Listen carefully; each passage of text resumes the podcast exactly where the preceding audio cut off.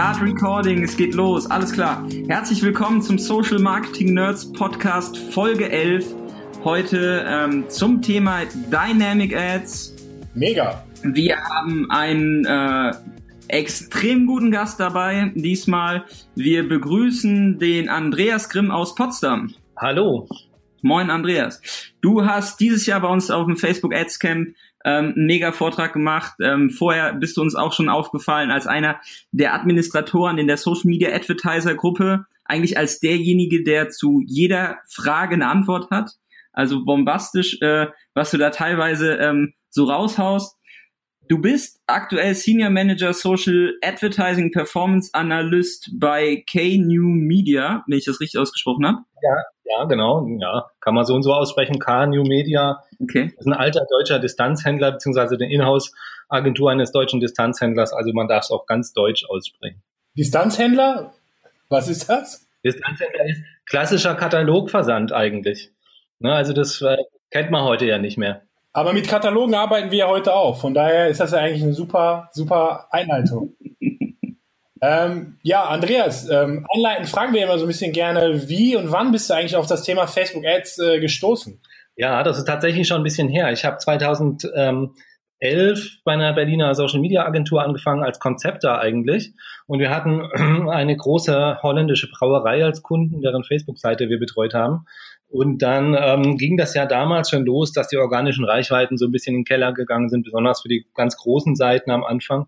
Ich habe vorhin äh, nochmal extra kurz nachgeschaut. Wir hatten ähm, so im Schnitt dann schon 2013 nur noch eine organische Reichweite von so 11 Prozent. Wenn es mal ganz hoch kam, waren es 25 Prozent. Und da hat sich natürlich äh, relativ schnell die Frage gestellt, was machen wir denn da? Wir produzieren so schöne Inhalte und wollen natürlich, dass die Leute das sehen. Ja. Und ähm, damals, ich weiß nicht, die ganz Alten unter uns erinnern sich vielleicht noch, das hieß damals Sponsored Stories. Da konnte man dann irgendwie ähm, Ads draufschalten, wenn jemand ähm, kommentiert oder geliked oder einen Inhalt geshared hat. Und damit ähm, war ich dann beauftragt, damit so ein bisschen rumzuspielen. Und ähm, ja, so kam das. So habe ich mich dann immer weiter reingefuchst, weil natürlich dann auch die Bedürfnisse und Anforderungen gewachsen sind. Und ja, zum Schluss habe ich fast nichts anderes mehr gemacht als die Ads. Okay, spannend. Und jetzt bist du nicht mehr in der Social Media Agentur, sondern du bist auf äh, Unternehmensseite. Ihr macht vorwiegend Modeshops, so wie ich das gesehen habe, ne? Also genau. Es ist eine Agentur, es ist eine Inhouse-Agentur. Der die Mutter sozusagen, die sitzt in Pforzheim und wir machen quasi die digitale Werbung äh, für die. Aber ja, Mode ist richtig. Es gibt auch noch ein paar andere Shops, ähm, aber im, im Mode ist so die Klammer. Das, das stimmt. Gib uns mal einen Überblick, wie viele Shops betreust du da aktuell? Also die Gruppe hat, glaube ich, 15 oder 16 Marken und von denen betreuen wir aktiv ähm, bei uns in der Agentur. Also wir haben, wir betreuen halt eben, ähm, machen auch das Kampagnenmanagement oder auch das reine Performance Marketing, Affiliate und so weiter. Da sind es ein paar mehr. Ich bin in der Social Media Abteilung, da haben wir, glaube ich, acht oder neun. Müsst ihr jetzt mal durchzählen, aber so um den Dreh. Also ihr bewegt eine Menge Holz, habt viele Shops mit einem großen Inventar. Ähm, dementsprechend müsst ihr natürlich auch ein hohes Volumen an, an Anzeigen schalten. Und da kommen wir eigentlich zum Thema der heutigen Sendung. Ähm, ihr setzt Dynamic Ads ein, vermutlich in einer großen Zahl. Ähm, was sind denn überhaupt Dynamic Ads und wo setzt ihr sie wirklich dann ähm, für euren konkreten Fall ein? Genau, also jeder, der, der sich im Internet bewegt, kennt im Prinzip den Effekt. Man ist auf äh, einem der Online-Shops hat vielleicht ein Produkt in den Warenkorb gelegt und ähm, dann vergessen zu kaufen. Keine böse Absicht. Ähm, man verlässt die Seite und schwupps bekommt man genau das gleiche Produkt ähm, wieder in sein Newsfeed oder auch im Display. Ähm, klassisches Retargeting.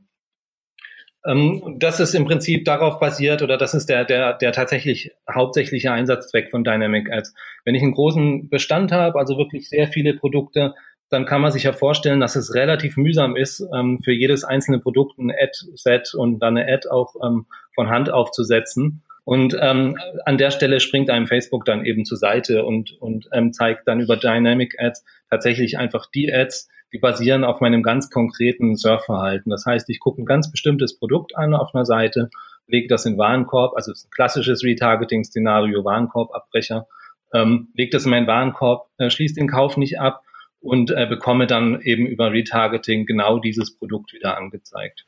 Ich hole die Leute also ganz weit unten im Funnel ab. Ja, also grundsätzlich kann man natürlich das Szenario so abbilden, wie man das möchte. Ähm, aber das ist quasi das klassische Szenario sind die Warenkorbabbrecher. Das heißt also Leute, die schon, die schon wirklich ganz weit im Kaufprozess sind, bei denen dann irgendwas schiefgelaufen ist, ähm, die erinnern wir dann. Das sind so die wirklich die low-hanging fruits im, im, im E-Commerce. Das heißt also, da wissen wir ja einfach, dass da wirklich schon Interesse auch am Produkt da ist.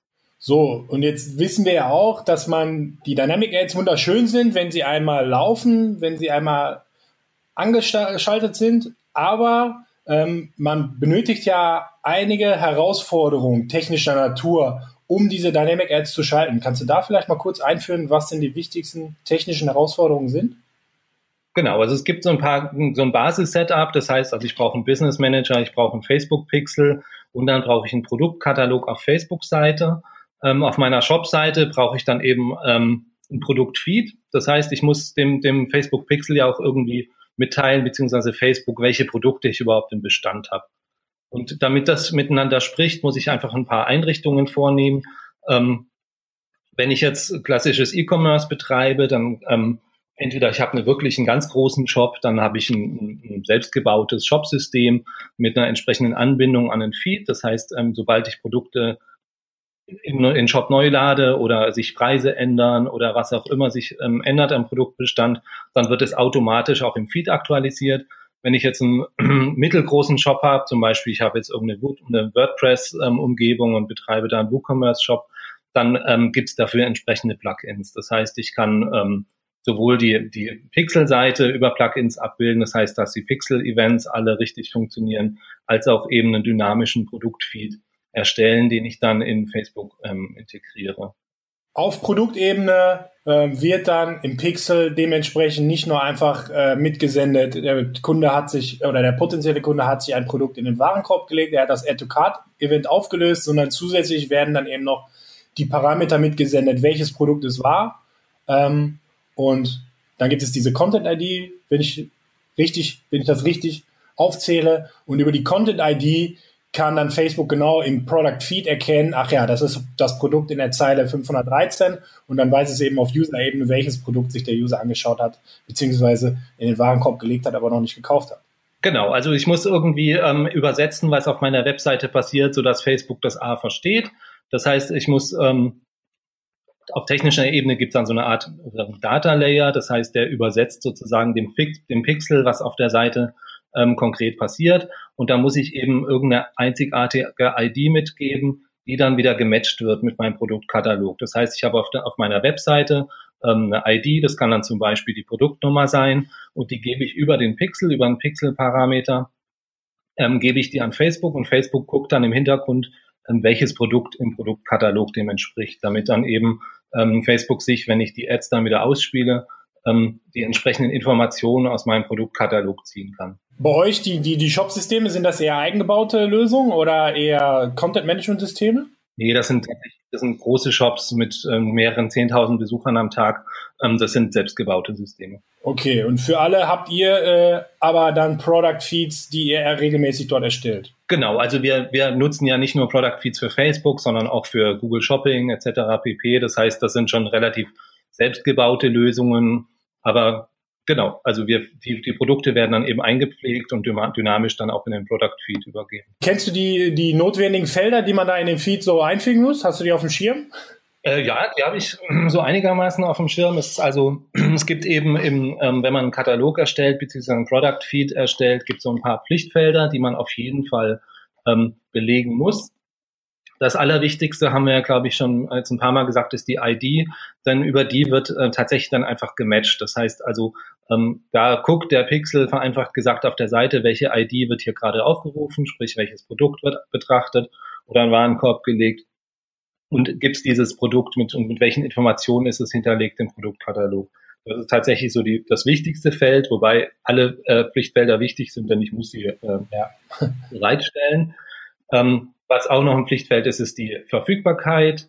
Ähm, also ist das Produkt äh, verfügbar oder nicht. So kann ich zum Beispiel dann auch aussteuern, ähm, ob eine Ad ausgespielt wird oder nicht. Das heißt also, wenn ein Produkt im, im Feed als nicht verfügbar markiert ist, dann wird entsprechend auch diese Ad dann gar nicht ausgespielt, selbst wenn derjenige das Produkt ausruft auf der, auf der Seite.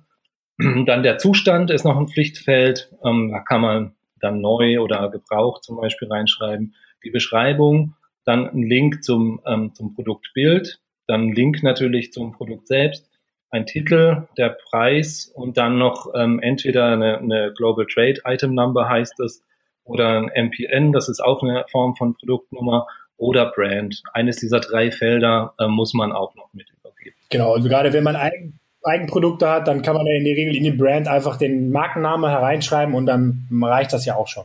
Genau. Die meisten, die den Produktkatalog schon nutzen, die kennen Brand, weil dort immer ein Fehler auftritt, weil sie dann, obwohl es ein äh, optionales Feld ist, ähm, man gibt Brand ein und meckert, der, äh, meckert Facebook, dass man nicht diese ähm, Global Trade Item Number eingetragen hat. Also das kenne ich genauso, ja. Ähm, wichtig ist halt, finde ich, auch noch einmal zu sagen, ähm, man hat natürlich da keine freie Verfügung, was man jetzt in die einzelnen Felder hereinschreibt. Äh, mit Availability, dort kann man jetzt nicht den Lagerbestand reinschreiben, sondern muss sich natürlich genau an das halten, was Facebook vorschreibt. Genau. Es gibt da eine sehr gute Seite unter den Facebook äh, Developer Tools auf der Seite. Ähm, da kann man für jedes dieser Felder die, die Informationen, die dort enthalten sein, sich nochmal genau äh, anschauen und speziell bei Availability gibt es eben verschiedene Stati. Ähm, das ist dann eben ist vorrätig in Stock oder eben out of stock, ist out of stock, ist available for pre-order, äh, available for order und dann gibt's noch discontinued. Also man muss schon mit dem arbeiten, was Facebook von uns haben möchte. Genau. Das ist ganz wichtig an der Stelle, ja. Neben diesen Pflichtfeldern gibt's dann eben auch noch eine Reihe optionaler Felder, je nachdem eben, was ich abbilden möchte in meinem Produkt. Ähm, Feed kann ich die nutzen. Ähm, die, die berühmtesten, sage ich mal, sind so ähm, Custom Label. Davon habe ich fünf. Die kann ich tatsächlich alle nutzen, ähm, um dort irgendwas reinzuschreiben oder das zu, zu verwenden ähm, für, für meinen jeweiligen Einsatzzweck, wenn irgendwas nicht reinpasst in die, in die Standardfelder. Da kann ich tatsächlich auch eintragen, was ich möchte. Wenn mir diese fünf Custom Label nicht reichen, kann man auch noch andere Felder, die es gibt, wie zum Beispiel Color oder Material oder Pattern oder Size oder Gender, wenn man sie nicht braucht, ähm, auch noch, sage ich mal, zweckentfremden, um ähm, dann noch mehr, noch mehr Informationen unterzubringen. Denn die Informationen, die man im Produktfeed hinterlegt, sind relativ wichtig oder sinnvoll, denn damit kann ich zum einen dann in der Ad bestimmte ähm, Elemente anzeigen, denn in der Ad kann ich dann dynamisch eben das wieder anzeigen lassen, was ich in meinem Produktfeed, in meinem Product Feed auch hinterlegt habe. Und ich kann auch diese Felder, die ich hinterlegt habe, ähm, nutzen, um relevante Product Sets nachher zu bauen, sprich ähm, so eine Art Filter im Produktkatalog. Ah, okay, ja. Hast du da ein paar Beispiele, wie ihr optionale Felder bei euch einsetzt? Also zum Beispiel ähm, ist ein optionales Feld, sind zum Beispiel ähm, die Group Item, glaube ich, ähm, heißt das, muss ich jetzt aus dem Kopf sagen, wo man ähm, später, wenn man Dynamic Category Ads ähm, schaltet, also wenn man Ads nicht ähm, ja. ähm, wirklich auf Produktebene schaltet, sondern, sondern ähm, eine Kategorie bewirbt, was zum Beispiel, kommen wir vielleicht später auch noch darauf, ähm, so im Prospecting, also im Neukundenbereich ganz sinnvoll ist, ähm, weil sich Facebook da ein bisschen leichter tut, die ähm, neue Kunden zu finden, als wenn so ein, so ein riesen ähm, breites ähm, breite Palette an, an, an Produkten hat, die sie potenziell anzeigen können. Das wäre was, was zum Beispiel ähm, sinnvoll ist. Dazu ist sinnvoll, ähm, zusätzliche Bilder noch zu hinterlegen. Und das ist auch optional. Also eines muss man auf jeden Fall hinterlegen. Aber es macht Sinn, auch noch mehr Bilder zu hinterlegen, denn dann kann man zum Beispiel auch eine Slideshow erstellen, dann auf Ad-Ebene. Dann wechseln die Bilder. Dann ist ein bisschen Bewegung im, im, im Newsfeed der Nutzer. Jawohl. Die, ähm, angenommen, wir haben jetzt ähm, technisch den ganzen Feed gebaut und ähm, alle notwendigen und optionalen Felder ausgefüllt. Ähm, der nächste Schritt ist, ich gehe in meinen Business Manager und hinterlege den äh, Produktkatalog. Ähm, was sind so aus deiner Erfahrung die drei wichtigsten Einstellungen, die man dann machen muss, wenn der Produktkatalog bei Facebook hinterlegt wird? Die wichtigsten drei. Hm? Also was relativ wichtig ist, ist, dass man ein relevantes und ein gutes Zeitintervall für den Abruf einstellt. Ähm, je nachdem, wie, wie schnell mein Bestand wechselt oder auch ähm, Verfügbarkeiten sich ändern, ist das natürlich einfach blöd, wenn ähm, der Feed dann nur einmal die Woche aktualisiert wird, denn in der Zwischenzeit werden dann einfach irrelevante Ads ausgespielt, sprich Produkte, die schon längst nicht mehr verfügbar sind, werden in Ads angezeigt. Da, da äh, verschwende ich tatsächlich einfach bares Geld. Das heißt also, ich kann Facebook anweisen, in einem bestimmten Intervall ähm, mein, mein Feed zu checken, ob da sich irgendwas verändert hat und da sollte ich den Intervall ähm, so anpassen, dass es einfach mein, der, der, sagen wir mal, dem entspricht, wie mein Feed auch abgedatet wird. Wenn ich jetzt nur einmal im Monat oder so ähm, ein neues Produkt hinzufüge, dann kann ich da natürlich ein, ein längeres Intervall einstellen, aber ansonsten tut es auch nicht weh, das Intervall da möglichst hoch äh, zu setzen. Was man auch regelmäßig kontrollieren sollte, ist ähm, so die Match Rate. Ähm, das heißt also, das Ganze funktioniert ja nur, wenn der Match stattfindet zwischen der, zwischen der ID auf der Seite und der ID im Katalog. Und da lauern durchaus auch manchmal ein bisschen ein paar Gefahren. Zum Beispiel kann ich ähm, vielleicht das falsch integriert haben über meinen Tag Manager oder wie ich auch immer das, das ähm, eingebaut habe, dass ähm, wenn ich jetzt eine Übersichtsseite habe, dass die Content IDs in einer Reihe übergeben werden, was Facebook dann nicht versteht, etc. pp. Und wenn Facebook nicht gut matchen kann, ähm, dann kann, kann Facebook eben auch die Ads nicht gut ausspielen, beziehungsweise dann fehlt einfach Futter, sage ich mal, um die Ads auszuspielen. Und da sollte man regelmäßig reingucken. Facebook selber nennt da so eine Grenze von 90 Prozent Matchrate, die man nicht unterschreiten sollte. Das heißt, da gucke ich schon auch immer regelmäßig rein. Und natürlich wichtig ähm, ist, dass man relevante und sinnvolle Product Sets baut. Das heißt also, dass ich nicht einfach alle, ähm, je nachdem natürlich, äh, was ich konkret bewerben möchte, aber dass ich meinen Produktkatalog auch nochmal unterteile, dass ich sage, ich habe ein Produktset nur mit Hosen oder ein Produktset nur mit roten Produkten oder mit Produkten unter 100 Euro, über 100 Euro. Da kann man relativ frei spielen, entsprechend eben ähm, dem, was man, was man dann abbilden möchte. Das heißt also, dass man nicht einfach nur den Produktkatalog so ganz, ganz ähm, wie er ist, mit meinetwegen hunderttausenden Produkten dann drin hat, sondern dass man da einfach sinnvoll das nochmal ähm, filtert. Man kann also pro Feed, den man hochlädt, also mit einem Feed kann man mehrere äh, Produktsets dann im Endeffekt anlegen. Man braucht jetzt nicht für einen Katalog nur ein Set, sondern kann. Genau, genau. Man kann auf Basis aller Felder, die ich, die ich, ähm, die ich in meinem Feed integriert habe, deswegen auch nochmal kurz zurückgesprungen zu dem, was wir mit diesen zusätzlichen Feldern auch äh, schon besprochen haben. Alle Felder, die ich belegt habe, die kann ich dann wiederum als Filter nutzen.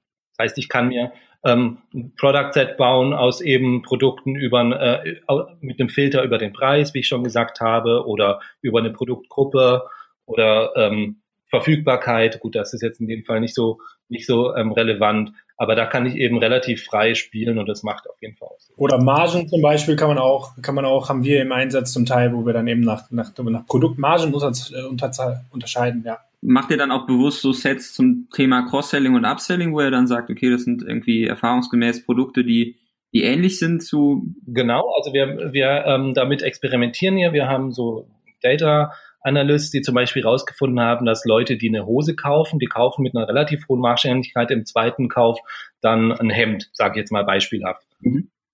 Ähm, und auf der Basis können wir dann natürlich schon auch entsprechende Product Sets bauen und ähm, in, in, in, der, in den Werbeeinstellungen, wo man dann eben die Szenarien auch einstellen kann, ähm, auf welchem Nutzerverhalten welche Ad dann ausgespielt werden soll oder welches Product Set, ähm, da berücksichtigen wir solche Sachen dann auf jeden Fall. Und dann nimmt ihr nicht die Lower Funnel Retargeting, sondern das sind dann tatsächlich schon die Käufer, Purchaser auf Basis der Produkte, die sie gekauft haben. Genau, genau. Also so das ist ein mögliches Einsatzszenario. Das ist natürlich, das ist so, so breit wie der Markt bunt ist. Jeder hat da unterschiedliche Zwecke und, und, und Herangehensweisen, aber so, das ist eine Möglichkeit, wie wir das nutzen. Aber fassen wir zusammen, wenn man dann einmal einen sauberen Feed hat mit den Feldern und genau definiert hat, ähm, in welchem Einsatzszenario man das äh, dann aussteuern möchte, ist man da schon sehr, äh, kann man schon sehr kreativ werden, sagen wir mal so.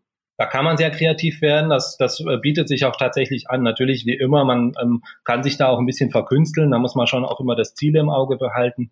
Aber ähm, ganz grundsätzlich ist, wenn der Feed erstmal technisch sauber implementiert ist und da alles drin ist, dann kann man loslegen und, und sich austoben. Okay, cool.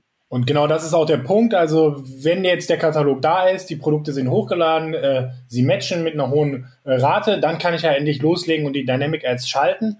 Ja, und jetzt sehen die da ein bisschen anders auch, äh, aus im Werbeanzeigenmanager. Kannst du da ein bisschen drauf eingehen, was jetzt eigentlich der Unterschied ist? Du meinst dann auf, auf Ad-Level? Genau.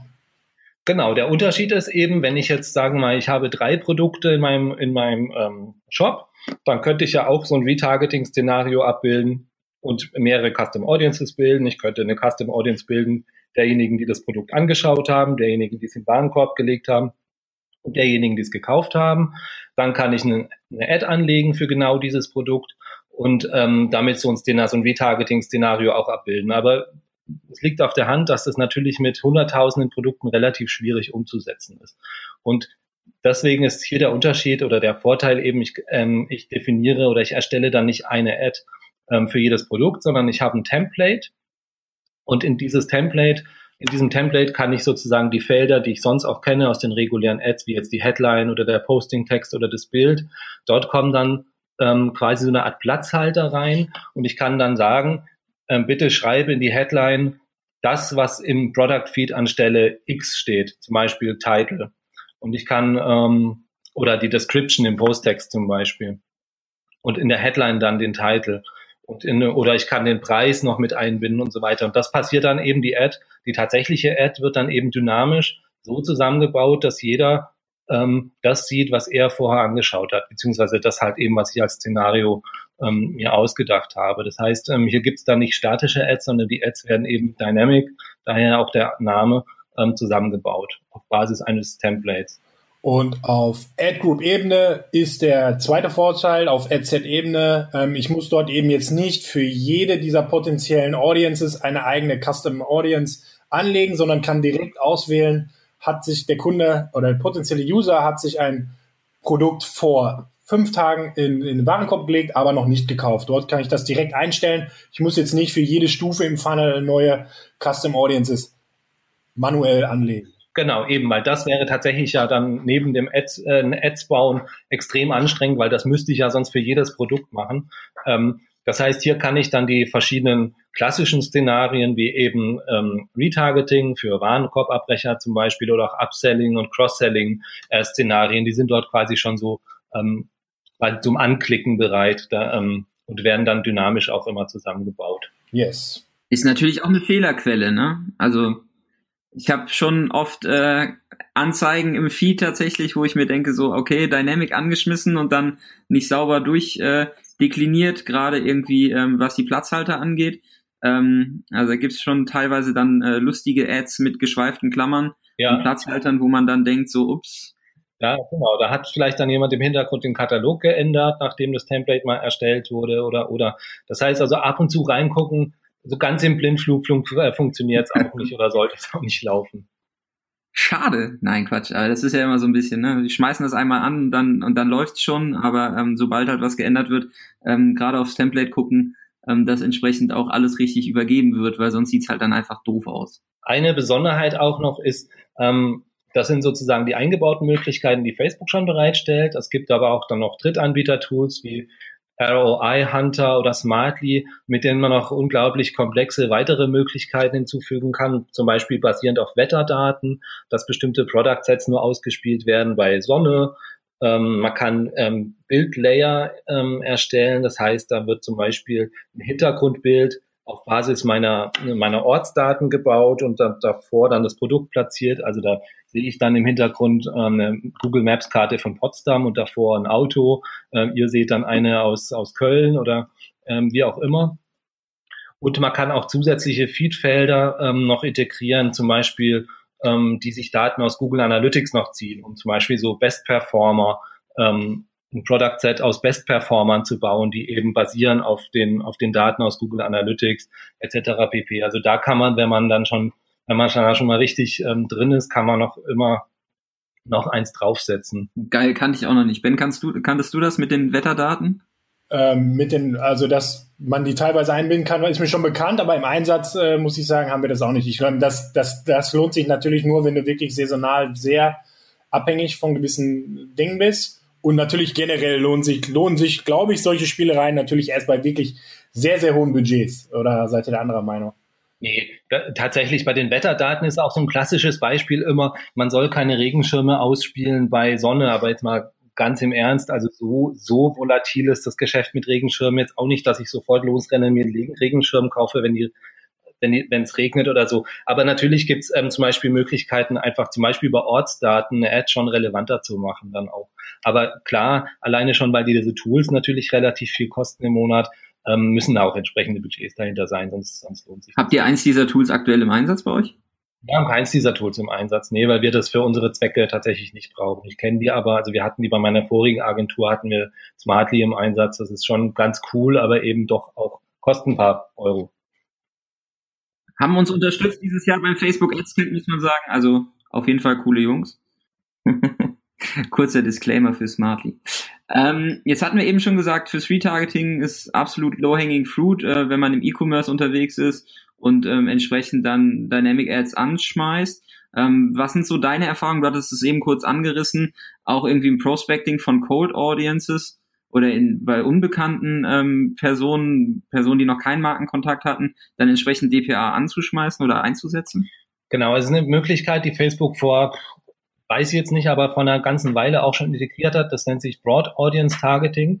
Ähm, das ist im Prinzip so eine eingebaute Lookalike-Funktion. Denn natürlich, wenn ich jetzt nicht einen riesigen Shop habe mit unglaublich viel Traffic, stoße ich mit Retargeting irgendwann auch an Grenzen. Und wenn ich jetzt sozusagen nur einen Marketingkanal bediene, ähm, habe ich laufe ich auch ein bisschen Gefahr, ja in so eine, in so eine Retargeting-Dauerschleife zu, äh, zu geraten. Das heißt, ich bin natürlich darauf angewiesen, auch immer wieder frischen ähm, Traffic auf meine Seite zu bringen. Und da gibt es eine Funktion, eben dieses Broad Audience Targeting, ähm, das darauf ausgelegt ist, neue Zielgruppen zu finden. Und zwar eben basierend auf ähm, den Webseitenbesuchern, die ich schon habe, als auch den Daten, die Facebook hat von anderen ähm, Shops. Das heißt, Facebook ah, okay. guckt einfach, ähm, wer hat sich in der letzten Zeit Handtaschen gekauft, wo auch immer. Jetzt muss nicht in meinem Shop gewesen sein, ähm, wenn ich jetzt Handtaschen verkaufe, dann wird Facebook, wenn ich dieses Broad Audience Targeting aktiviere, denen zum Beispiel jetzt meine Handtaschen auch zeigen. Das heißt, hier habe ich eine relativ coole Möglichkeit, ohne dass ich jetzt vorher mit Lookalikes ähm, da rumbasteln muss, neue Zielgruppen zu erreichen. Das Prinzip ist das gleiche, eben wie man es schon in Lookalike Audiences schon kennt. Es ist eben nur ein Tick dynamischer noch und bezieht eben ähm, tatsächlich das gesamte Datenwissen von Facebook mit ein. Okay. Ähm, erzähl mal kurz, wo ich das anschmeißen müsste, wenn ich äh, das anschmeißen will. Genau, das finde ich relativ prominent auf Adset-Ebene. Ähm, dort kann ich dann eben ein Retargeting-Szenario abbilden oder rechts davon ist ein kleines ein kleiner äh, Button zum Anhaken, ähm, wo ich das Broad Audience Targeting aktivieren kann. Bei beiden Möglichkeiten kann ich auch meine Audiences immer noch verfeinern. Das heißt, ich kann sagen, aus irgendeinem Grund vertraue ich dem Algorithmus nicht 100 Prozent und möchte ähm, das doch nur an Frauen oder nur in einem bestimmten ähm, regionalen Umfeld ausspielen. Das heißt, die Möglichkeiten, die man sonst von den normalen Facebook-Ads kennt, habe ich hier auch. So, und wie, wie sind deine Erfahrungen damit, mit dem Thema Broad Audiences? Weil für mich ähm, ich stehe ja bisher nicht so dahinter, weil ich meine, die Dynamic Ad hat natürlich die klassische Retargeting-Funktion. Am Ende zeigen wir den Leuten einfach nur noch Produktbilder und den Preis. Ähm, das macht ja Sinn, wenn jetzt jemand eben schon tief unten im Funnel ist und quasi kurz davor war, das Produkt zu kaufen. Aber im Neukundenbereich ist das natürlich nicht für alle Produkte der Welt so einfach umsetzbar, beziehungsweise die beste Anzeige, jemanden, der noch nie mit meiner Marke beschäftigt war, einfach Produktbilder vor die Nase zu halten und eben den Preis. Wie, wie sind da deine Erfahrungen mit? Wir haben sehr gute Erfahrungen damit gemacht, aber tatsächlich ist es natürlich so, man kann ähm, einer kalten Zielgruppe nicht die gleichen Ads zeigen wie einer Zielgruppe, die ähm, sich ein bestimmtes Produkt schon in den Warenkorb gelegt hat. Das ist ja klar, die neue Zielgruppe kennt vielleicht ja noch nicht mal meine Marke ähm, geschweige denn dann meine Produkte. Das heißt, hier muss ich schon ein bisschen anders rangehen. Ich habe es ja vorhin schon gesagt, eine Möglichkeit ist, dass man hier zum Beispiel dann eben eher Produktgruppen bewirbt, dass ich sage, ähm, hier, ich habe Hosen, ich habe Schuhe, ich habe ähm, Jacken oder so, ähm, statt jetzt da direkt mit einem Produkt um die Ecke zu kommen. Das ist auch deswegen oft ein bisschen performanter, weil ähm, wenn ich ein Produkt, wenn ich nur Produkte bewerbe, dann hat Facebook natürlich zigtausende ähm, Varianten, äh, die sie zusammenbauen müssen. Und da muss der Algorithmus ja dann erstmal so durchprobieren, sage ich mal ein bisschen salopp, welche, welche davon performt. Und wenn ich ähm, das ein bisschen einschränke und dem Algorithmus schon so eine kleine Vorauswahl treffe, dann funktioniert das oft besser. Das andere ist, ich muss ja auch nicht zwingend ähm, jetzt das nur über so eine, so eine ähm, Single-Image-Ad, also wo dann wirklich nur ein Produkt zu sehen ist, sondern ich kann ein Karussell zeigen oder ich kann auch über eine Collection-Ad gehen, also etwas, etwas weichere Formate. Ähm, und da haben wir tatsächlich relativ gute, gute Erfahrungen gemacht. Sinnvoll ist hier natürlich auch ähm, ähm, mit Produktsets zu arbeiten, die zum Beispiel dann nach Geschlecht oder Altersgruppen vielleicht segmentiert ist oder eben Produktkategorien.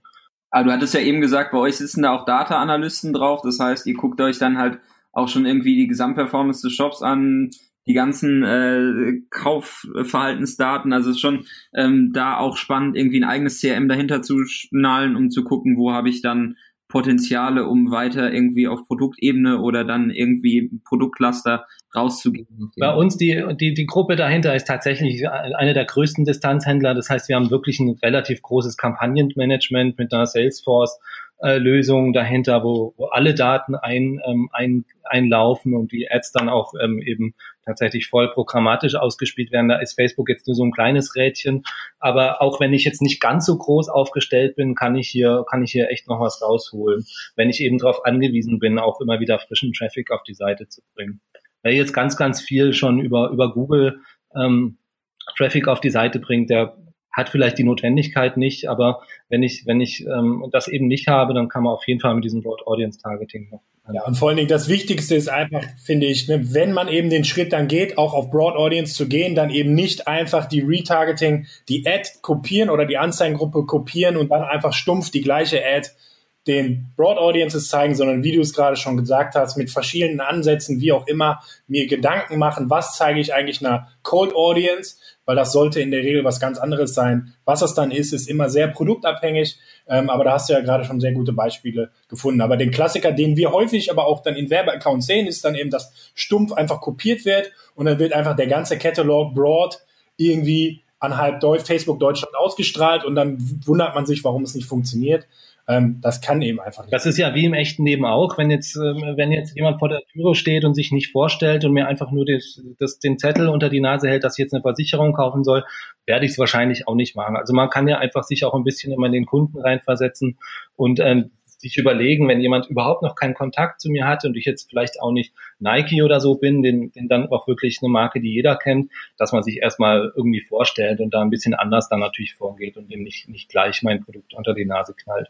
So, und jetzt hast du ja auf der Old Facebook auch noch ein paar alternative Tricks vorgestellt, äh, um den Product Catalog jetzt äh, abseits vom klassischen E-Commerce äh, anzuwenden. Ja, erzähl doch mal ein bisschen, was denn da sonst noch so geht. Ich hoffe, jeder hat jetzt, ähm, wer noch nicht so viel Berührungspunkte zu Dynamic Ads hatte, hat jetzt die ganzen Vorteile verstanden und verstanden, warum das so, warum das so geil ist, wenn man das einsetzen kann. Ähm, wenn ich jetzt aber eben kein E-Commerce habe, dann gucke ich da bisher so ein bisschen in die Röhre und das, da habe ich mir gedacht, das muss ja eigentlich gar nicht sein. Es gibt so viele Leute, die äh, cooles Content-Marketing betreiben oder die äh, Seminare bewerben oder Partys oder die Jobs bewerben, die bisher, also im Standard-Setup, ähm, im Standard-Repertoire von eben diesen DPA, von diesen Dynamic Product Ads einfach nicht vorgesehen waren. Grundsätzlich ist es aber so, ich kann alle Webseiteninhalte, die ich habe, auch über dynamische Produktanzeigen bewerben. Und darüber habe ich eben so ein bisschen, bisschen erzählt auf der All-Facebook-Konferenz. Aber jetzt mal ein Beispiel, ja, ähm, ich komme ja aus dem Verlagsumfeld ja, und da gibt's ja äh, keinen klassischen Abverkauf, anderes, äh, äh anderes Monetarisierungsmodell. Jetzt angenommen, ich habe so ein Boulevardmagazin aus Köln ne, und ich äh, möchte über DPAs äh, meine Artikel verteilen. Wie würde ich das machen? Wie geht das? Funktioniert das? Funktioniert das nicht? Wenn ich jetzt so ein, so ein richtiger klassischer Publisher bin, dann habe ich natürlich einen extrem schnellen und auch extrem ähm, sagen wir, tagesaktuellen Durchsatz. Da, da bin ich mir nicht sicher, ob das wirklich funktioniert. Aber wir können ja mal ähm, das ein bisschen abwandeln, die Frage, und sagen, ich mache jetzt Content Marketing. Das heißt also, ich habe einen Blog oder ähm, will Blogartikel unter die Leute bringen. Also, um nochmal ganz kurz auf deine Frage zurückzukommen. Das Ding ist ja, wenn ich jetzt, ähm, wenn ich jetzt, ähm, sag ich mal, Artikel, die jetzt gerade aktuell sind, über DPA bewerben würde, dann sind die einfach ja in zwei, vier, acht Stunden schon gar nicht mehr interessant. Ähm, ja. Deswegen weiß ich nicht, ob das, ob das für, für so richtige Publisher, sprich Tageszeitungen oder so, ähm, habe ich auch noch nie gesehen und ich glaube oder könnte mir vorstellen, dass das eben der Grund ist, dass die Aktualität so schnell ähm, dann auch wieder weg ist. Aber die haben ja auch Ratgeber, ne? Also das, die machen ja auch ein bisschen Content Marketing und sagen irgendwie, das ist jetzt irgendwie. Ne? Wenn man das jetzt mal abwandelt und sagt, ich habe jetzt Content Marketing, ein bisschen weniger Zeit, zeitkritische Themen, ähm, dann könnte ich zum Beispiel klassisches Retargeting, ich könnte sagen, ich habe einen Ratgeber aus dem Bereich A und möchte allen, die den gelesen haben, jetzt auch Ratgeber aus dem Bereich B zeigen. Also so eine Art Funnel abbilden. Wenn ich, wenn ich mein Content Marketing so aufgebaut habe, dass ich bestimmte Content-Arten habe, die in bestimmte Phasen des Funnels ähm, ähm, sortiert sind, dann kann ich ähm, eben so ein, so ein Szenario abbilden. Oder ich kann sagen, jemand, der sich für Artikel aus dem Bereich A interessiert hat, dem zeige ich, zeige ich neue Artikel aus dem Bereich A, wenn ich neue Artikel veröffentlicht habe. Er hat sich ja schon für den für den Bereich oder das Thema interessiert. Oder ähm, entsprechend eben diesem Prospecting. Ich kann natürlich dass diese Broad Audience Funktion auch für eine für Seeding nutzen. Das heißt also, ich kann ähm, Facebook sagen, bitte bring mir neue Leser auf meine Seite, ähm, basierend auf den Lesern, die ich schon habe. Und ähm, jetzt mal, also ein Feed ist ja klassisch aus dem Shop irgendwie extrahiert. Wie sieht jetzt bei so einer Content-Promo der Feed aus? Der große Unterschied oder auch ein bisschen ähm, war das lange der Pferdefuß. Für, für E-Commerce gibt es eben bestehende Feed-Plugins, haben wir ja schon über, äh, drüber gesprochen, die eben automatisch die Daten aus der Webseite auslesen und äh, dann in den Feed überführen und den Feed wiederum dann bei Facebook einspeisen. Solche fertigen Plugins gibt es eben dafür nicht, weil eben ich ja bestimmte Felder habe im, im, im Katalog, die befüllt werden müssen und die sind fest definiert. Wenn ich jetzt einen Shop habe, dann ist das ganz klar, der, ähm, der, ähm, ähm das, das Feed-Plugin nimmt sich die entsprechenden Felder und setzt die an einer bestimmten Stelle in den Feed ein und ähm, Facebook verarbeitet die entsprechend. Ähm, weil das ja doch eine sehr individuelle Lösung ist, wenn wir das ein bisschen zweckentfremden, können wir eben diese Plugins nicht nehmen, weil wir ja kein, die sind dann zum Beispiel Feed-Plugins für WooCommerce, wir haben ja kein WooCommerce. Mhm. Ähm, das heißt, ähm, hier müssen wir ein bisschen kreativ sein. Wenn wir jetzt mal annehmen, wir haben WordPress, das ist ja relativ, ähm, relativ bekannt, relativ verbreitet. Das heißt, die Wahrscheinlichkeit, wenn ich jetzt so mittelgroß bin, ähm, dass ich WordPress habe, ist relativ groß. Ähm, da habe ich das, das große Glück, dass es für, für, für WordPress ja unheimlich viele Plugins gibt. Und es gibt dann ein Plugin, mit dem ich alle Inhalte meines Blogs oder meiner Seite exportieren kann. Und zwar als CSV. Das heißt, äh, WP All Export ähm, kann man dann nachher auch irgendwo nachlesen, muss jetzt, glaube ich, keiner mitschreiben. Ja, packen wir unten in die Show Notes einfach, genau. Genau. Jedenfalls ähm, ähm kann ich damit auch automatisierte Exporte erstellen als CSV und die wiederum kann ich dann, ähm, diese CSV, die dann generiert wird, die kann ich ähm, in Facebook eben als Feed hinterlegen. Dazu muss ich bisschen mehr Handarbeit notwendig. Das heißt, ich muss ein bisschen die Felder mappen, weil wir haben ja vorhin drüber gesprochen, ich brauche bestimmte Pflichtfelder. Dann will ich auch bestimmte Felder haben, ähm, ähm, um eben diese Product Sets zu bauen. Und hier muss ich ein bisschen kreativ sein. Was kommt aus meinem WordPress raus? Und an welcher Stelle setze ich das dann in den Produktkatalog ein? Das ist initial ein bisschen Aufwand. Aber wenn ich das dann mal ähm, gemacht habe, dann habe ich tatsächlich auch ein voll dynamisches ähm, Setup. Das heißt, ich, ähm, ich erstelle einen neuen Blogartikel, dann wird er auch dynamisch ähm, in den Feed ähm, geladen. Der Feed wird ja von Facebook in einem Zeitintervall ähm, dann immer abgeholt und dann habe ich auch die Inhalte, so wie ich es mir vorgestellt habe, in meinem Produktkatalog. Ach so, WP All Export macht es also nicht einmalig, sondern äh, speichert dann die CSV-Datei oder wie auch immer den Feed wahrscheinlich auf der eigenen Seite irgendwo ab unter einer bestimmten URL und updatet das dann auch dynamisch. Genau. Ich brauche, wenn ich das tatsächlich ähm, nach einem Zeitplan updaten lassen möchte, brauche ich einen Pro-Plan bei dem, bei dem Plugin. Das kostet ein paar Dollar im Monat. Ich habe also, kann auch hier wieder entsprechend eben, wie, wie, wie, es bei mir aussieht. Wenn ich jetzt nur einmal in der Woche einen neuen Blogartikel habe, brauche ich das sicher nicht. Dann kann ich das, den Feed auch einfach mit einem Knopfdruck ähm, ähm, updaten. Wenn ich jetzt wirklich relativ hohen Durchsatz habe, ähm, dann, dann machen sich diese paar Dollar auch sicher schnell bezahlt und dann wird es einfach ähm, nach einem bestimmten Zeitplan wird der Feed immer abgedatet. Hast du das irgendwo selbst im Einsatz oder bei einem, bei einem Projekt? Wir sind in Vorbereitung dazu. Das ist tatsächlich auch ganz, ganz heiß, weil ähm, ähm, es gibt relativ oder es gibt so ein paar Anleitungen im Internet, Blogartikel, die man drüber liest, wo ähm, der Produktkatalog statisch ähm, aufgebaut wird. Das heißt, man, man macht zum Beispiel ein Google Sheet und ähm, lädt dort alle Daten oder gibt dort alle Daten manuell ein und ähm, nutzt darüber dann ähm, zweckentfremdet den Produktkatalog. Das gibt's schon. Was bisher eben nicht gab, ist tatsächlich diese dynamische Komponente. Und da könnte es sein, dass wir bei unserem guten Freund Florian Litters demnächst ähm, Blogartikel lesen zu dem Thema. Das heißt also, man muss jetzt hier wirklich nichts mitschreiben. Also wir wissen, wir wissen, was du jetzt dieses Wochenende tust. Ja, Frau hasst mich dafür, weil ich jetzt so viel mit, der, mit dieser All-Facebook-Konferenz schon zu tun hatte und jetzt wieder mir was Neues. Aber ich glaube, das ist ganz cool, weil sowas, ähm, dass es wirklich so automatisiert dann auch funktioniert, das gab es noch nicht. Ja, habe ich auch noch nicht so gesehen, aber macht natürlich äh, mega Sinn, das irgendwie dynamisch auszusteuern. Bei mir gehen gerade auch schon ähm, ein paar Gedankenspiele rum, ähm, wo man das testen könnte. Ähm, jetzt aus, außerhalb des Content Marketings hast du irgendwie noch einen anderen Einsatzbereich, ähm, der dir so direkt in den Sinn kommt, wenn du irgendwie an DPA denkst? Also jetzt vielleicht nicht Promo von Artikeln, sondern vielleicht anderen Content-Typen oder klassisch, was relativ, ähm, relativ nachgefragt zurzeit ist, ist halt die Bewerbung von Jobs, weil ich dort auch eine enorme Datenmenge habe und das aber bisher einfach nicht ähm, abgebildet bekomme in, in, über DPA. Das heißt also, das ist ein relativ großes ähm, Thema. Also sagen wir jetzt, ich bin jetzt irgendeine Jobplattform, da habe ich auch unheimlich viele Jobs. Bisher sind die Anzeigen, die man dazu sieht, relativ schlecht und relativ generisch, weil das Problem einfach so groß ist, dass man das ganz, ganz schlecht auf dem Nutzungsverhalten und, und ne, also das ist als, als, als ähm, vordefiniertes Szenario bisher einfach nicht vorgesehen auf Facebook. Deswegen sind diese Jobanzeigen, die man sieht, oft, oft einfach nicht, nicht cool. Ähm, das ist auf jeden Fall ein großes Thema, aber natürlich auch man könnte ja the theoretisch Veranstalter sein und ähm, Events veranstalten oder Partys oder Seminare ähm, überall dort, wo ich, wo ich Leute, mit denen ich schon Kontakt habe, an etwas erinnern möchte oder ihnen etwas Neues zeigen möchte, was ich habe. Überall dort macht das eigentlich Sinn oder gibt es mögliche Einsatzmöglichkeiten. Und auch selbst dann, wenn ich jetzt, sagen wir, ich bin jetzt biete Seminare an, dann werde ich jetzt nicht den irre großen Traffic haben, aber ich kann es dann eben über diese Broad Audience Funktion dann doch auch eben einfach neue Zielgruppen mir erschließen. Aber das ist ja dann spannend, weil du ja, also die, die Broad Audiences basieren dann ja wahrscheinlich auch sehr stark auf Transaktionsverhalten. Ne? Ähm, ist ja die Frage, wie, wie Facebook dann die Broad Audiences im Content-Bereich gematcht bekommt, oder? Ja, genau, aber es ist ja, also das View-Content-Event sieht ja, ist ja jetzt auf jeder Seite erstmal ein View-Content-Event. Ja.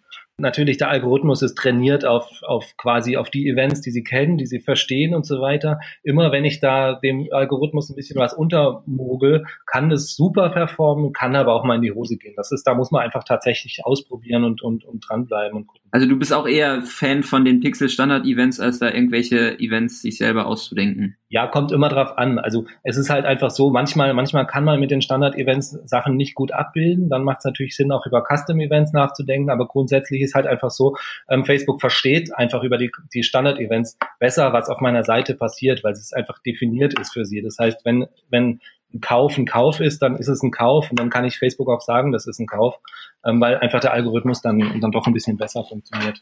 Ich würde gerne nochmal nachfragen bei dem, bei dem Broad Audience, weil Broad Audience ist ja dann quasi auch eine Targeting-Option, die man sonst so gar nicht hat, weil sonst suche ich mir ja Lookalikes, das wäre jetzt ziemlich vergleichbar. Bei Lookalikes kann ich aber wiederum ja die Prozentsätze erstmal einstellen und das Land. Bei Broad Audience habe ich dann, wenn ich es jetzt richtig verstehe, eigentlich nur auf ähm, Anzeigengruppenebene die Möglichkeit, einmal Broad Audience einzustellen und klar, dann kann ich es noch einmal wieder ähm, verkleinern, aber sonst ist erstmal Broad Audience quasi nur an oder aus. Ähm, Gibt es wieder eine Einschätzung, wie viele Personen das sind, etc.? Kann ich dir nicht sagen, das ist ein bisschen eine Blackbox, aber das Coole ist, die Blackbox funktioniert relativ gut. Ja, das sieht wollte ich hinaus. Bei mir war es bei mir war es tatsächlich so, dass ich am Anfang ein bisschen erschrocken war, wie gut das funktioniert, weil das einfach doch zeigt, wie, wie krass gut dieser Algorithmus mittlerweile äh, funktioniert. Also ich kann dir nicht genau sagen, ich habe mir das von Facebook selber mal ein bisschen erklären lassen, dass das tatsächlich eben nicht nur basierend auf dem Nutzungsverhalten auf meiner Webseite ist, sondern dass dort quasi so die, die, ähm, die Branche auch betrachtet wird, ähm, dass dann geguckt wird, wer, wenn ich jetzt, sagen wir mal, ich biete eben Schuhe an, dass dort dann ähm, andere Shops die Schuhe haben, dass die Web, dass die Käufer oder die, die genau die Besucher deren Seite auch mit so dann eben hochrelevant sind. Aber ganz genau, was da passiert, Who knows? Die Blackbox. Also man weiß eigentlich gar nicht, äh, nehmen, nehmen sie sich eher Informationen aus dem, aus einem anderen Adset, aus der gleichen Kampagne oder insgesamt aus dem Feed. Ähm, man weiß es eigentlich nicht. Die klassische Blackbox, die wir Man weiß es nicht. Ja. Aber ganz ehrlich, solange es funktioniert. So wie damals äh, Ben der Alex Schulz äh, beim SEO Oktoberfest gesagt hat, so ihr müsst gar nicht die ganzen Einstellungen machen, gebt uns einfach eure Daten, wir kriegen das schon gelöst für euch. Ne? The Facebook way to do it. Okay, spannend. Cool. Ähm, wir haben jetzt zum Schluss noch ähm, zwei, drei Fragen an dich, die äh, unsere Hörer kennen, ähm, die wir standardmäßig an alle stellen. Und äh, mir ist aufgefallen, wenn man nach dir sucht, findet man tatsächlich wenig Informationen über dich. Oh, das ist, gefällt mir. okay. Ähm, ich möchte, oder wir wollen von dir wissen, welches der letzten Facebook-Updates war so das Beste für dich? Also lange gewartet haben wir tatsächlich auf Facebook Attribution, was jetzt ganz frisch ja. rausgekommen ist, weil wir ähm, dieses gesamte Multitouch Attribution für uns natürlich ein Riesenthema ist. Das heißt also, ähm, dieses Tool von Facebook, von dem erhoffe ich mir ganz persönlich ähm, relativ äh, viel. Das auf jeden Fall äh, klingt extrem spannend und sieht auch super aus, also die äh, ersten Augenscheinnahme. Was ich auch super finde, ist, dass Facebook die gesamte Split-Test-Funktionalität weiter auf, aufbohrt und ausbaut. Ähm, das heißt also, dass man wirklich ähm, valide Aussagen auch bekommt. Früher war das ja so AB-Testing, musste man äh, sich irgendwie überlegen, wie man die Zielgruppen sauber splittet. Das macht Facebook mittlerweile für einen, finde ich sehr cool. Ähm, dann das gesamte Dynamic-Thema, also das sind ja die neuen Dynamic Creatives, also dass man Facebook einfach bestimmt eine, eine Handvoll Texte, eine Handvoll Bilder gibt und Facebook baut die so nach Performance selber dann zusammen oder auch ähm, Dynamic Language Optimization, ähm, also diese gesamten Sachen, die wirklich basierend auf Daten ähm, funktionieren, das finde ich super spannend. Und was ich, ich komme eigentlich so ein bisschen aus der Brand-Ecke und nicht so aus der Performance-Ecke. Jetzt, ähm, ich glaube im November äh, kommen Brandlift-Studien im Self-Service. Das war ja bisher so, man konnte die nur ganz ähm, ausgewählt ähm, buchen die kommen im Self-Service und das finde ich persönlich auch super spannend, um eben auch so auf Brand-Ebene zu gucken, was, was passiert da mit meiner Marke oder für meine Marke. Brand Awareness Ads habt ihr auch im Einsatz? Also frage ich einmal kurz nach. Ähm, ehrlich gesagt nicht, weil, weil da ist es wieder so, Thema Blackbox, da verstehe ich nicht genau, wie Facebook das berechnet und äh, bin nicht ganz zufrieden mit der Antwort, die sie mir geben. Das heißt, das basiert ja hauptsächlich auf Algorithmen und weniger auf Befragungen. Und ähm, dann, dann ist, bin ich damit nicht so ganz äh, zufrieden. Aber genau. Also eher, ich benutze es eher nicht, weil einfach die Metrik, die hinten mir ausgegeben wird, für mich nicht valide genug ist. 1,9. Ich habe heute so eine Frage, Umfrage bekommen innerhalb von Facebook. Da äh, stand auf einmal im Newsfeed, war bei mir so eine Anzeige. Ähm, du hast vor ungefähr einem Monat auf diese Anzeige geklickt. War irgendeine Foodora, irgendein, irgendein Lieferant hier. Und äh, dann waren dort drei Antwortmöglichkeiten gegeben, wie ich das denn fände. Und egal, wo ich drauf geklickt hätte, ich hätte dann immer damit bestätigt, dass ich aufgrund der Anzeige gekauft hätte. Und nur ganz klein unten drunter war so ein ganz kleiner Link, nee, ich habe gar nicht gekauft oder ich habe gar nicht aufgrund dessen gekauft. Ja, ja. Ne? So kommen die guten Ergebnisse dann zustande. Ich kann den Screenshot gerne mal in die Show Notes äh, packen. Ähm, das finde ich, find ich sehr, sehr spannend, weil die Wahrscheinlichkeit dort mit Ja zu antworten, ja, die An Anzeige hatte einen Impact auf auf mich oder auf die Brand äh, Awareness, äh, die kann man eigentlich nur mit Ja beantworten. Nur wenn man ganz genau hinschaut, kann man auch auf Nein klicken. Ja. So kommen die an der einen oder anderen Stelle an ihre Testergebnisse dran. Ja.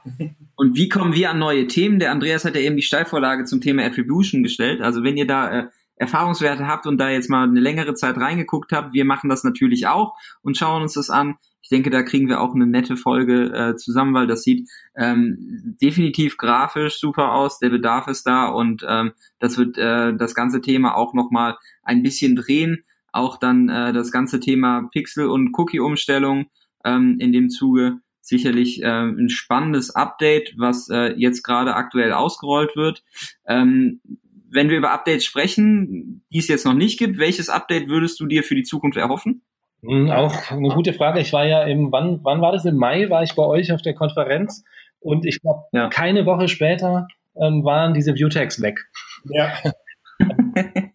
War blöd. Wir wussten natürlich, das ist eine Art Hack und ähm, eine Zweckentfremdung. Ganz grundsätzlich ist es so, dass das Thema View-Tag bzw. Impression Tagging finde ich ganz wichtig. Und ich finde, Facebook sollte sich da noch mehr auch für Drittanbieter öffnen, weil eben gerade für uns, ich habe es vorhin schon gesagt, die Herausforderung dieses Multi-Touch-Attribution ist. Das heißt wirklich zu gucken, welchen, welchen Einfluss hat, hat welcher Touchpoint. Ähm, und da sind bisher die Facebook Impressions vollkommen außen vor. Und da würden wir uns wünschen, dass Facebook ähm, sich da noch öffnet und da auch so eine Drittanbietermessung noch mit reinnimmt. Das sind jetzt so ein bisschen Probleme, die jetzt die meisten wahrscheinlich nicht haben. Aber das ist also in, de, in die Richtung würde ich mir noch ein bisschen mehr Updates von Facebook wünschen. Das sehe ich anders. Also ähm, ich glaube, die Probleme haben ganz, ganz viele E-Commerce-Leiter draußen, weil sie alle auf ihre Google Analytics-Zahlen schauen ähm, und sie testen bei Facebook viel aus und laut Facebook wird vielleicht ja auch schon verkauft. Ähm, aber letztendlich sagt Google Analytics was, Analytics was ganz anderes. Warum? Weil Google Analytics die Facebook Impressions nicht kennt. Also ich stehe selber mit vielen in Kontakt und genau das ist bei vielen das Problem. Erstmal ist das Problem, kriege ich überhaupt Facebook Ads performant hin, um irgendwie Umsatz zu machen? Wenn der Schritt gemacht ist, dann ist meistens das Attributionsthema dann letztendlich führt, also das Attributionsthema oder diese Frage führt dann immer ähm, dazu mach, investiere ich jetzt weiter in den Kanal oder nicht. Und bei vielen Unternehmen führt es eben auch dazu, dass nicht weiter in Facebook investiert wird, weil nicht daran geglaubt wird, dass das, was Facebook denn behauptet, die und die Conversions kamen über Facebook, dass das stimmt. Also ich finde das auch ein mega Update und ich glaube, Facebook sollte in die Richtung ganz stark denken. Ja. Also wir haben, wir haben ein Attributionstool, weil natürlich die einzelnen Tools untereinander nicht sprechen können, haben wir so ein übergeordnetes Attributionstool, aber das ähm, kann eben auch die Facebook Impressions nicht, nicht abbilden, weil Facebook das nicht zulässt. Und ähm, da gibt's dieses, diesen, dieses View-Tag-Feld, in dem man theoretisch eben diese Impression-Tags einfügen könnte, aber es gibt nur zwei oder drei Anbieter, die dafür zugelassen sind und dann, ja, dann kann ich es auch lassen. Und da würden wir uns eben wünschen, dass da noch, dass da noch mehr kommt. Kai, falls du zuhörst, gib das mal gerne weiter in Richtung Menlo Park. ähm, gut, jetzt haben wir ähm, eine knappe Stunde tiefsten Nerd Talk zum Thema Dynamic Ads ähm, und Attributionsmodelle und Pixel Action und ähm, was auch alles ähm, dann mit den DPAs möglich ist, ähm, abseits vom, vom E-Commerce. Super spannend. Wir freuen uns sehr auf den äh, Blogbeitrag beim Flo dann ähm, werden den natürlich auch in die Shownotes ver äh, verpacken. Jetzt ähm, habe ich schon gesagt, man findet relativ wenig über dich. Ähm, trotzdem abschließende Frage. Wenn es jetzt äh, einen Zuhörer oder eine Zuhörerin gibt, die äh, mal nachbohren möchte oder eine Frage hat, ähm, kann sie das natürlich in die Kommentare posten. Ähm, aber wo können dich denn unsere Hörer und Hörerinnen am besten erreichen? Ja, also abgesehen davon, dass ich, äh, dass Potsdam so klein ist und wenn man mal hier in Großraum Berlin ist, dann kommt doch bitte auch mal nach Potsdam. Ist viel schöner als Berlin. Ähm, ansonsten, äh, natürlich bin ich auf LinkedIn. Das ist, ähm, da findet man, ich weiß nicht, wie viele Andreas Grimms es gibt, aber slash Grimm Potsdam wäre dann ich. Okay. Ähm, auf Facebook natürlich, facebook.com slash Grimm Potsdam. Und ansonsten über die großartige, schon angesprochene Gruppe von Flo, ähm, sma-community.de, da treibe ich mich auch rum. Und wie gesagt, du findest für jedes Problem eine Lösung. Wenn du keine Antwort weißt, dann weiß ich auch ja, nicht. Ich, manchmal halte ich schon extra meinen Mund, weil diejenigen, die zu allem immer was zu sagen haben, ja auch, naja, okay. man kennt sie aus der Schule noch. Genau. Ja, und spätestens dann wahrscheinlich nächstes Jahr bei uns auf der Konferenz, ähm, wenn man dann mit dir persönlich quatschen möchte und ein Bier trinken auf will. So, dann ähm, vielen Dank für deinen Input, für deine Zeit. Ähm, ja, Ben, hast du noch was zu sagen? Mach nicht immer so viel Werbung für unsere Konferenz, Jan. Ja, aber die ist, die ist wirklich super. Sorry. Ich, obwohl ich wirklich keine Prozente kriege, mache ich, wo ich kann, Werbung für eure Konferenz. Die ist total toll. Also, macht weiter Werbung. Machen wir weiter. Gut, dann vielen Dank fürs Zuhören und ähm, auf den nächsten Nerd Talk dann. Macht's Schönen gut. Schönen Feierabend. Ciao, ebenso.